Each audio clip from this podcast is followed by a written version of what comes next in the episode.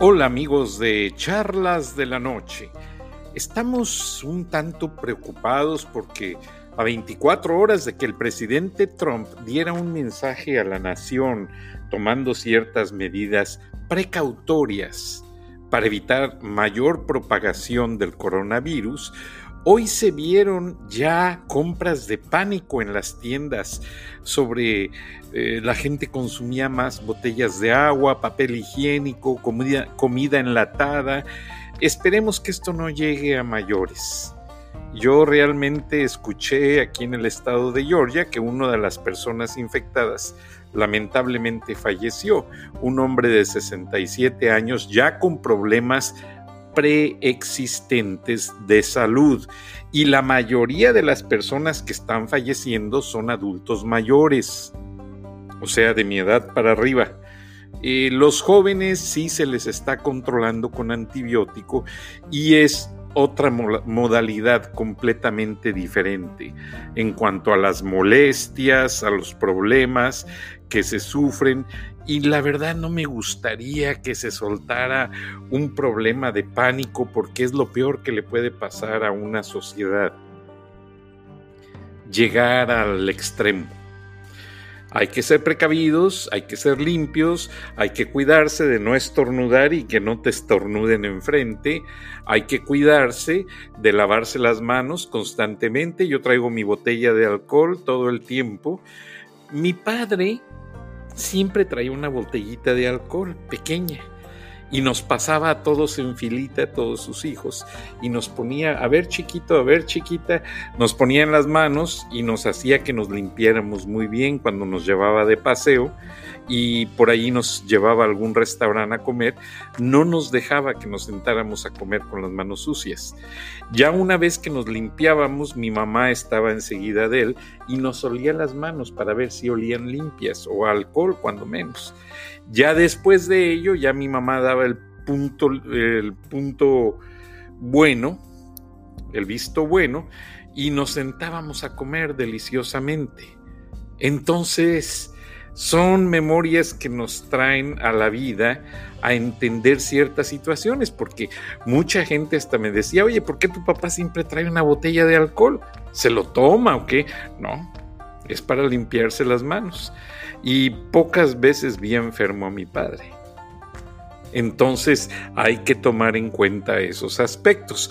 Ahora, las compras de pánico a veces existen mucho aquí en los Estados Unidos. Yo las he visto cuando hay el principio de una, guerra después de los ataques terroristas, o cuando va a nevar, o cuando se inunda una ciudad.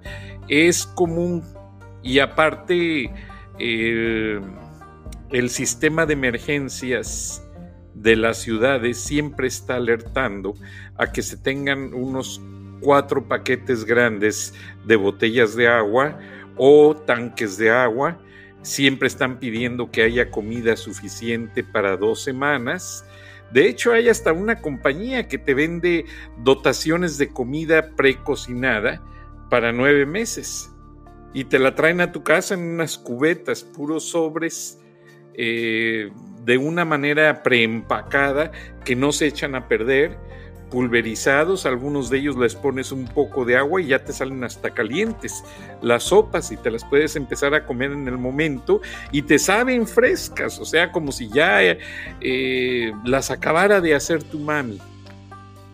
Pero los extremos, ojalá y no, yo soy muy creyente en las cosas eh, divinas del Creador y ojalá y no lleguemos a eso, sin embargo es algo que tiene que pasar, está escrito, está anunciado, y no voy a entrar en temas de religión tampoco.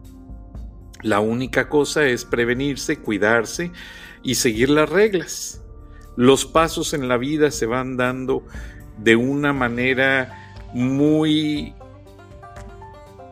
acorde a las circunstancias de la vida. O sea, si esto ya era de venirse, tiene que pasar y hay que procurar evitar que el momento se haga menos difícil y ayudarnos entre todos. Entonces, esas compras de pánico, pues ojalá, yo hablé con uno de los gerentes en la tienda Costco y le pregunté, oye, ¿va a escasear el agua? Y me dice, no, la gente le está pidiendo y se las estamos vendiendo, pues es negocio. De hecho, hasta bajó dos centavos el precio. También le pregunté sobre el papel higiénico y dice, no, nuestras plantas están haciendo turnos extras porque se está vendiendo demasiado y queremos cumplir con la demanda. Ah, bueno, que les vaya muy bien. El papel higiénico tiene la razón de que supuestamente con el virus a la gente le da mucha diarrea. Entonces quieren estar preparados, no que los vaya a agarrar en medio de todo y no tengan ni con qué eh, limpiarse, pues la emergencia básicamente. Y hace unas horas también estuve indagando algunos datos y aunque Estados Unidos es la primera potencia mundial, bueno, se vio en China. En China tuvieron que mandar hacer de emergencia un hospital que les tomó dos semanas construirlo, con más de 10 mil camas. Y es que los chinos son más de mil millones de personas en su país. Imagínese, ahora en Estados Unidos, que somos 300 millones, es primer mundo y las estadísticas dicen que hay dos camas y media por casi cada 3 millones de personas. Ahora, cuando yo compré un seguro médico, a mí me insistieron mucho comprar el plan HMO, HMO, que significa Home Medical Office. Y yo dije, bueno, ¿y esto qué tiene de extraordinario? Y ya me lo platicó el agente de seguros. Me dice, bueno, Francisco, es que con este seguro, tú vas al doctor, te dan tu medicina, te dan tu diagnóstico, te regresas a tu casa y ahí te curas, no entras al hospital para nada. Tus familiares son los enfermeros, te cuidan, el seguro te cobra menos porque nunca paga hospitales y toda la convalecencia y recuperación es en tu casa. De hecho, hay hasta cirugías menores en las que te dejan salir el mismo día, te operan y te vas a tu casa, solo te quedas en observación unas dos horas para ver cómo reaccionas después de que pasó la anestesia. Entonces, Todas estas cosas están ayudando mucho al gobierno a medir sus fuerzas y su capacidad de respuesta para una emergencia real. O sea, lo que el presidente anunció ayer y pues tomó medidas, anunció que se iban a detener vuelos eh, de Europa, exceptuando la Gran Bretaña, anunció también pues que iban a evitar las concentraciones multitudinarias de personas como eventos deportivos y políticos, etc. Entonces, pues realmente todo eso ha venido a analizar la capacidad respuesta del gobierno. No hay una vacuna, China tampoco la tenía, la están creando y todas las farmacéuticas tienen en este momento la tarea de producir eh, la medicina que detenga y catalice o mate al coronavirus. Ahora, el coronavirus dura en el ambiente, en el aire, solamente tres horas. Si usted ve que alguien con coronavirus bebió de una taza, en la taza se queda por nueve horas, pero hay que lavarla muy bien y hay que higienizarla. ¿Por qué razón? Porque las tazas están hechas de plástico o de una pasta arcillosa o porcelana o lo que sea. Bueno, tienen orificios muy pequeños y el virus puede quedarse atrapado allí. Entonces lo que le puede pasar a la gente es que por muy bien lavada que esté, pueda contagiarse. Entonces lo que hay que hacer si una persona sufrió el coronavirus, hay que tenerle su juego de trastes, lavárselos muy bien, atenderlo. Si son personas jóvenes, el tratamiento no tarda más de mes y medio. Ahora, lo que dicen las autoridades, si se controla muy bien este problema, es que para más tardar para agosto estaría la epidemia, la pandemia controlada. Ya se esperan ahora que haya por las calles unidades lanzando sobre los edificios una sustancia gaseosa vaporizada y es un compuesto de agentes desinfectantes, precisamente para matar el virus que esté en el ambiente y que esté atrapado en los muros, en los pisos, en las calles. Entonces, todo esto va a venir a ayudar demasiado a controlar el problema, pero hay una cosa que no han tomado en cuenta las autoridades y se los dijeron los mismos médicos, eh, porque hay médicos muy preparados dando su opinión y es muy válida.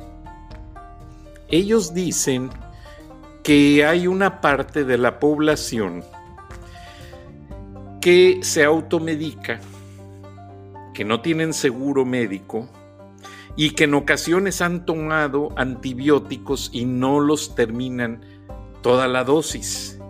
Esto quiere decir que cuando vuelvan a tener una infección viral y vuelvan a tener un antibiótico por prescripción, ese antibiótico no les va a resultar tan efectivo ¿Por qué? Porque su organismo ya se hizo autoinmune a los antibióticos y un antibiótico ya más fuerte no les va a resultar. Y en Estados Unidos hay mucha gente con esa situación. Lamentablemente, paisanos míos mexicanos que se van a la tienda mexicana ahí en la esquina, compran unos tacos de carne asada y si andan medios agripados, se los comen con mucha salsa y una cerveza Acabando de comer, se toman el antibiótico, les vale, y ya los dos días ya se sienten mejor para irse a trabajar, se les olvida regresar a, comprar la otra dosis y completarla, y ya el día que les pega una infección, ya no se sienten bien. Entonces hay que tener mucho cuidado y hay ya un grupo de médicos que está preocupados por ese aspecto y están tratando de ayudar sin generar un punto de controversia. Lamentablemente esta situación no la generaron médicos, la generaron personas que han hecho un negocio pues mal fundado en las tiendas y que lamentablemente contrabandean antibióticos, los traen de México y aquí se ponen a vendérselos a nuestra gente. Y ahí tienen los anuncios todos mal escritos hasta para las enfermedades venéreas y es una lástima. Una lástima porque eh, la gente pues confía, va y los usa, pero no.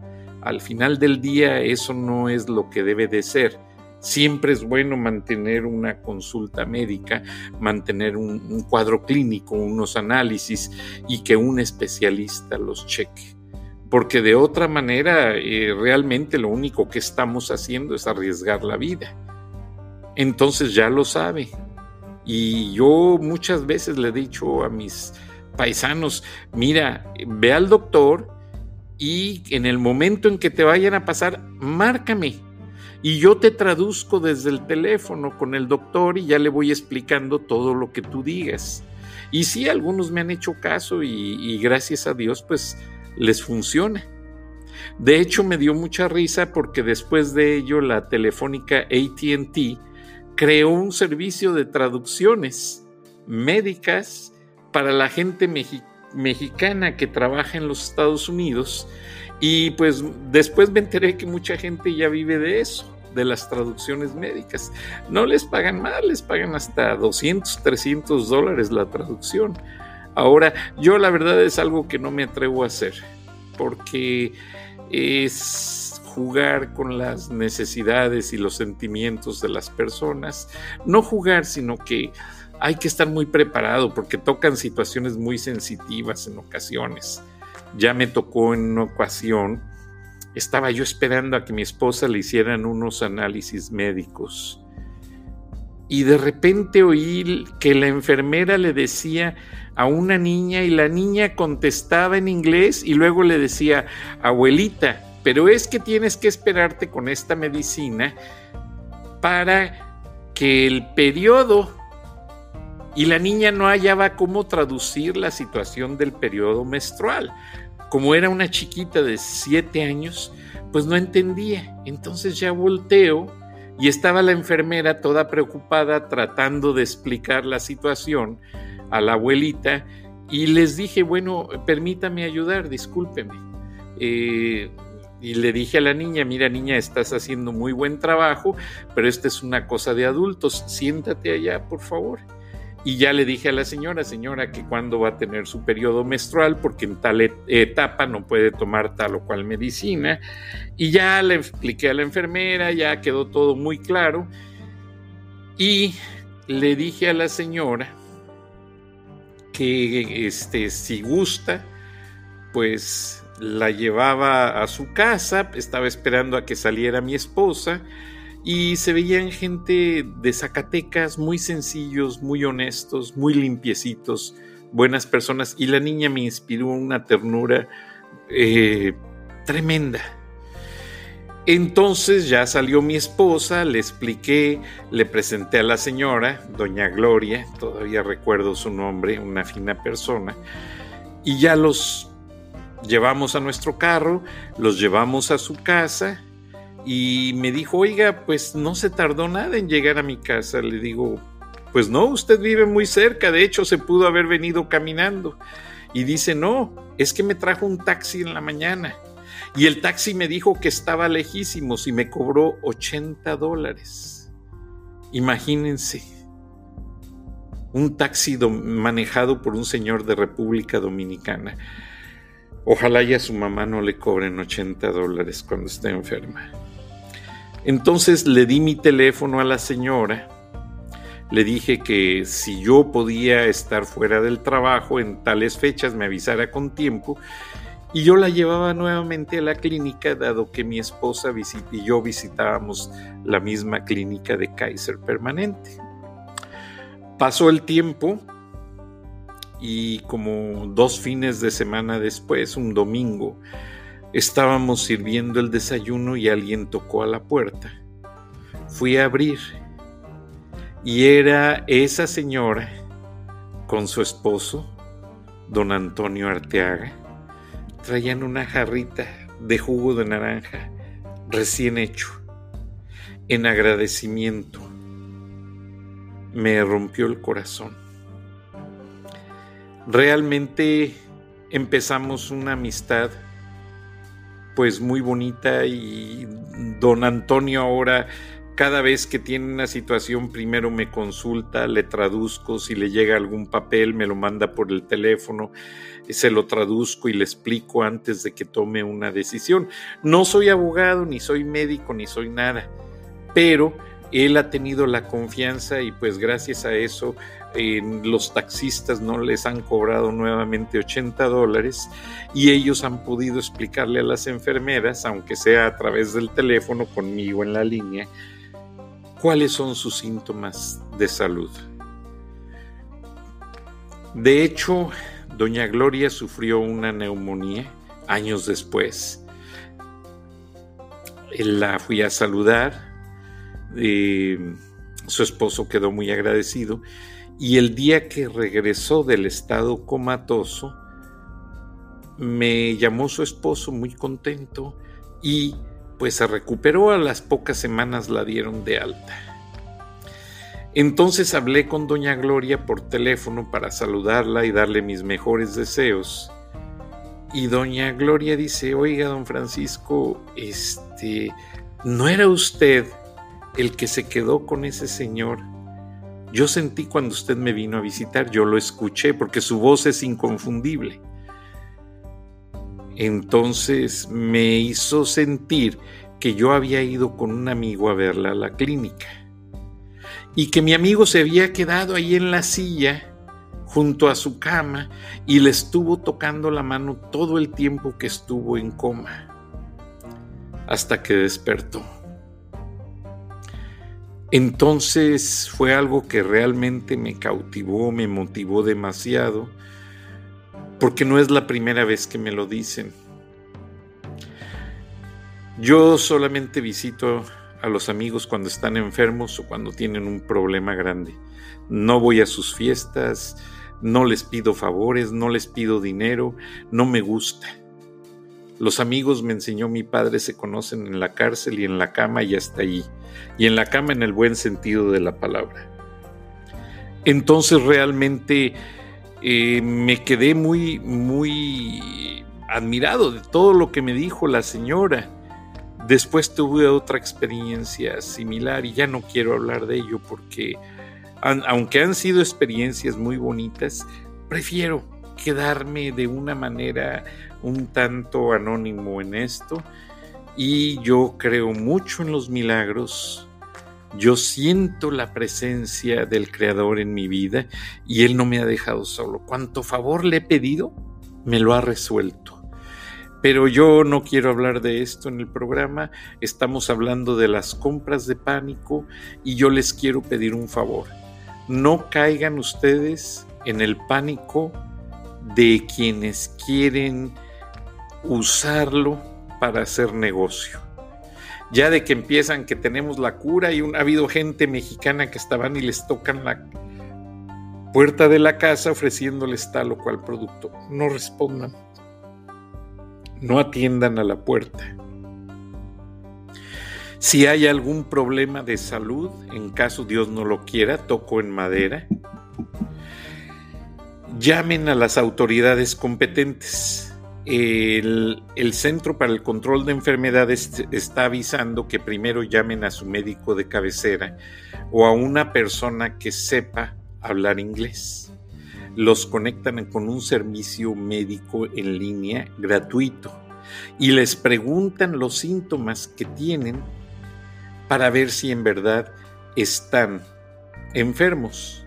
Ahora lo que están haciendo los gobiernos de los estados para evitar que crezca la pandemia es que ellos mandan a su casa un kit, un tanquecito con las instrucciones para hacer la prueba. Y las personas se pueden hacer la prueba no sé con qué, si con sudor, saliva o sangre, como sea, y la vuelven a empaquetar y ya viene preetiquetada y la mandan en el correo con las medidas de higiene necesaria a las autoridades y son las autoridades quienes se van a dar cuenta si esta prueba es positiva o negativa. Entonces ya procede el hecho de ayudar a la gente de una manera más organizada. No se dejen llevar por estafadores, por gente que ni médicos son. Hay gente que luego son hasta brujas y cuidado con eso. Nuestros paisanos son muy dados a que el vecino, el primo y el amigo les resuelven todo. Y si van a ver al doctor, van todo el grupo de amigos.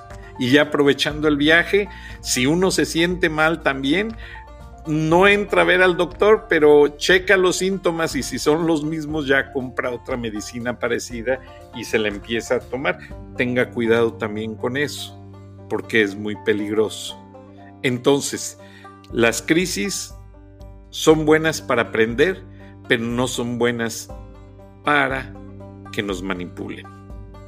Entonces, lo que usted va a hacer como ciudadano o como residente. Aquí todos somos residentes. El residente es el término legal para una persona que vive en el estado de Georgia. Ahora, como Georgia es el estado de los derechos civiles, con el hecho de que usted compre productos, pague su renta y trabaje todos los días, usted ya es un residente de Georgia, no necesita un documento y está en, en la constitución del estado de Georgia. Entonces, como residente, usted pide ayuda al gobierno estatal. Hay líneas en español. Ya todos mis paisanos traen celulares. Y si no, se lo piden prestado al amigo y les piden que lo conecten y ya reportan su caso. Solo a las autoridades. No hay problema de que llamen a migración o que vayan a deportar. No, no va a pasar nada absolutamente de eso ustedes solamente tengan confianza en las autoridades que los van a ayudar en este momento. El pendiente de las autoridades es que no se propague más el virus a sus niños, a su esposa, que no haya fatalidades. Entonces, si ustedes llaman a tiempo, informan a tiempo de que están sintiendo los síntomas, ellos pueden proceder a hacerle la prueba y ayudarle en el sentido de proveerle un medicamento que le ayude a evitar contagios y quizás hasta curarlo a tiempo. Si este virus es detectado oportunamente, la gente no va a sufrir, no va a tener problemas, pero es muy importante que sigan las instrucciones. Centro de Control de Enfermedades de los Estados Unidos. Tiene página en español. Center for Disease Control. Tiene página en español. cdc.gov. cdc.gov chica. Y con eso, ahí viene el tab en español y van a poder ustedes ayudar en todo. Porque sí es muy triste la situación que está pasando. Yo realmente me he quedado un poco admirado en el sentido de que mucha gente cae víctima de personas sin escrúpulos. Y realmente eso no se vale. No hay que permitirlo. Entonces, vamos a seguir con las normas, vamos a seguir con los protocolos totalmente legales. El gobierno no quiere hacerle daño a nadie, al contrario, los quieren ayudar. El gobernador cuando habla hasta tiene una persona que habla para los sordomudos y para su información los canales de televisión tienen un sistema que se llama Secondary Audio Program que le traduce todo en español en el momento en que el gobierno está hablando, incluso hasta el presidente Trump.